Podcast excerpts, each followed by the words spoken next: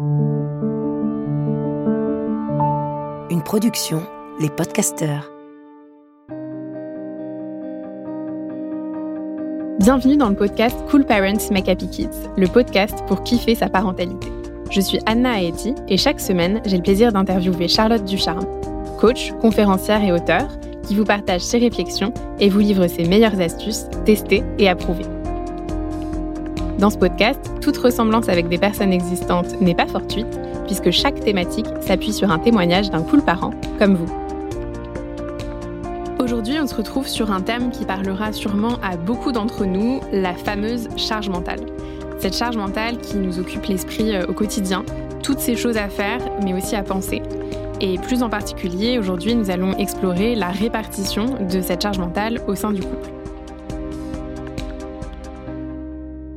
Alors aujourd'hui, on va répondre au témoignage de Marion qui nous partage sa situation à la maison avec son mari concernant la répartition des tâches qu'elle trouve très mal réparties, car elle nous dit qu'elle a l'impression d'assumer au moins 90% de tout ce qui a à voir avec la gestion de la maison, de l'administratif, des finances, des enfants. en gros, ce qu'il gère, elle nous dit que c'est le bricolage et la voiture. Évidemment, c'est une situation pesante. Elle nous dit qu'elle essaye malgré tout de déléguer des choses à l'extérieur, donc par exemple le ménage avec une aide à domicile, et elle essaye quand même de donner certaines tâches à son conjoint en ne les faisant tout simplement plus, comme par exemple repasser ses chemises. elle a aussi une nounou pour le soir quand ils ont besoin tous les deux de travailler ou qu'elle a envie d'aller au sport une fois par semaine. mais elle nous dit que finalement, ce qui pèse le plus en fait aujourd'hui, c'est vraiment la partie penser à penser à faire les courses, penser à préparer le repas, à s'occuper des enfants la semaine, à aller les chercher à l'école, toutes ces actions qui demandent de penser et pour lesquelles son mari a toujours besoin qu'on lui rappelle, malgré que ce soit écrit sur le planning du frigo, par exemple. elle a aussi recours à d'autres choses comme une box de repas avec la recette et les ingrédients pour essayer justement de diminuer ce penser à. Mais malgré tout, il reste encore tout un tas de choses à penser qui, voilà, qui lui pèsent au quotidien et avec son conjoint, la situation reste à un point où il lui dit souvent qu'il ne lui demande pas de faire tout ça. Et malgré tout, elle pense qu'elle doit effectivement le, faire. donc, pour commencer, est-ce qu'on peut faire un petit point un peu sur justement qu'est-ce que la charge mentale? Merci euh, Marion pour euh, ton témoignage qui, je pense, parle à beaucoup de mamans. Et c'est vrai que c'est vraiment pas simple.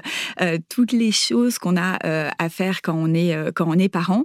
Et aujourd'hui, c'est vrai que c'est souvent encore à assumer plus par par la maman. Et donc, je pense que dans, dans, ce que tu disais, il y a plusieurs choses. Il y a d'abord cette liste de choses à faire et à penser qui est gigantesque, et aussi bah, cette répartition dans le couple.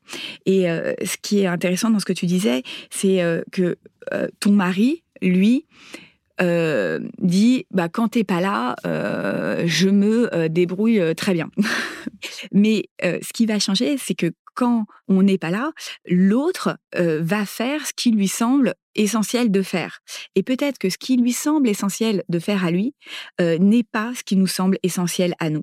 Peut-être que lui, par exemple, pour les repas, ça va pas du tout le déranger de faire des pâtes tous les soirs euh, à, euh, à ses enfants. Et que nous, eh ben, on a un niveau d'exigence un peu plus fort sur le fait que nos enfants mangent sainement. Et donc, on va vouloir acheter des légumes. Et, que d'ailleurs, tu as, as, réussi un peu à alléger cette tâche en commandant des box. Mais ça veut bien dire que derrière, euh, parce que euh, des box avec des recettes, c'est quand même un, taf de ouf de préparer euh, des repas avec des box et des recettes, alors qu'on peut très bien, je sais pas, mettre un œuf sur le plat avec des petits pois en conserve et, du riz. Et, donc, ça veut bien dire là que voilà, tu as envie, et c'est évidemment génial, que tes enfants mangent bien. Et le, le, le souci qui va se poser pour nous, c'est quand, en fait, il y a beaucoup de choses qu'on a envie qui se passent bien. si on a envie que nos enfants mangent bien, qu'on a envie qu'ils fassent plein d'activités euh, scolaires, qu'on a envie euh, qu'ils soient euh, toujours nickel, sans une tache sur le t-shirt, qu'on a envie que notre maison soit rangée, nickel. Et là, il y a notre to-do list qui va augmenter, qui va augmenter, qui va augmenter. Et du coup, ça va être difficile de la répartir avec notre partenaire si notre partenaire n'a pas le même niveau d'exigence sur les choses. Et ça, ce niveau d'exigence, je pense que c'est vraiment le cœur de la charge mentale et de la répartition dans le couple. C'est le cœur parce que plus on a un niveau d'exigence haut, plus euh, on a de choses à faire. Euh, et, quand je vois euh, les, parents qui, qui sont dans, dans l'appli du Cool Parents, etc., je suis impressionnée par tout ce que ces mamans arrivent à faire. C'est, j'ai l'impression de ne pas en faire le quart, de la moitié. Je me comment elles font pour faire tout ça, pour emmener leurs enfants à tant d'activités, pour que euh, le frigo soit toujours rempli, pour toujours être bien habillé. C'est impressionnant. Et ensuite, euh, voilà, on va malheureusement pas pouvoir enfin, demander à quelqu'un de faire quelque chose qui ne l'intéresse pas. Alors bien sûr, euh, l'autre, euh, il peut faire quelque chose qui pour nous faire plaisir. Il peut ranger la maison parce que euh, voilà, il sait que pour nous c'est important, même si lui s'en fiche, et c'est gentil de sa part. Mais néanmoins, c'est quand même notre besoin à la base. Lui, il n'a pas ce besoin-là il s'en fiche. On a des besoins qui sont complètement différents les uns des autres. Peut-être que euh, lui, il va avoir besoin, euh, je dis n'importe quoi, euh, je sais pas, de, voir tout, très souvent beaucoup d'amis et que nous, ça va nous plomber. On n'a pas envie d'inviter des gens à dîner. donc voilà. Donc il y a d'abord le fait de se dire qu'est-ce que éventuellement je peux diminuer dans, dans ma to-do list? Est-ce que j'ai vraiment envie d'avoir ce niveau d'exigence surtout? Et ensuite, lui laisser de la place. Alors, merci déjà pour, pour toutes, toutes ces choses-là.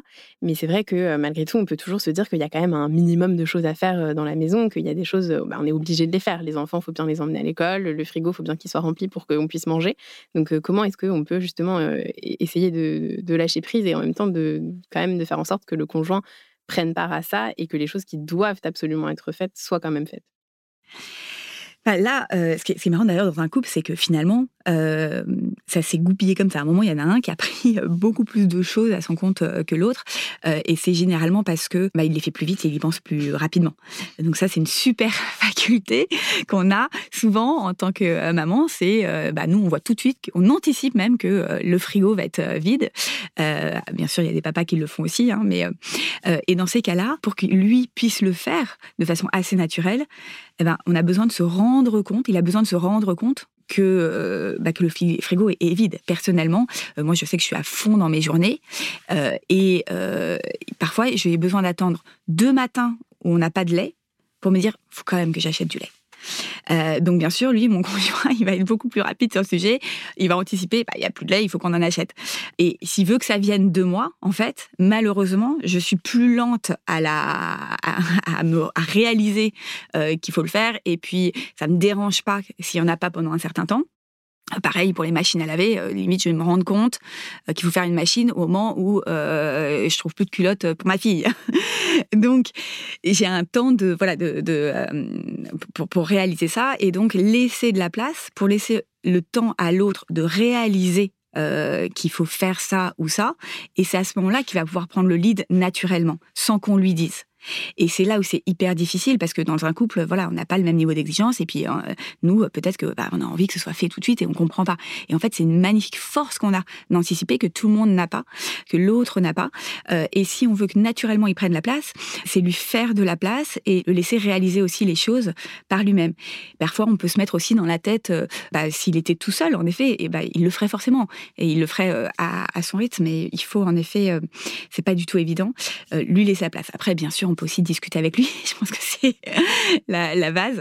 Et discuter euh, dans un moment euh, où on n'est euh, on n'est pas dans, la colère, quoi. Alors effectivement, c'est déjà une, grosse étape. Et si justement on laisse voilà, notre conjoint faire, on lâche un peu prise et il finit par le faire à son rythme, mais qu'il ne le fait pas de la façon dont nous, on l'aurait fait, et que ça nous pose problème. Typiquement, tu parlais des repas. nous, lâcher prise sur le repas, ça veut dire que on veut quand même que les enfants mangent au moins une fois par semaine, par exemple, des légumes, et en fait, ils mangent des pâtes au ketchup tous les midis. À ce moment-là, qu'est-ce qu'on peut faire? Donc déjà, c'est un peu d'accepter que les choses soient pas faites comme on veut, et, c'est aussi un magnifique chemin pour nous de baisser nos niveaux d'exigence qui nous serviront servira pour tout. Parce que c'est agréable aussi parfois de se dire mais c'est ok. C'est ok que mes enfants ce soir ils mangent des des, pâtes. Moi personnellement euh, je sais que ça euh, avant je voulais tout le temps qu'ils mangent des légumes. Et un jour j'ai entendu quelqu'un qui m'a dit mais moi dimanche soir euh, c'est c'est petit déjeuner. Dîner petit déjeuner. Jamais j'aurais osé faire ça et le jour où je me suis autorisée à faire ça, je me suis dit, mais c'est OK en fait.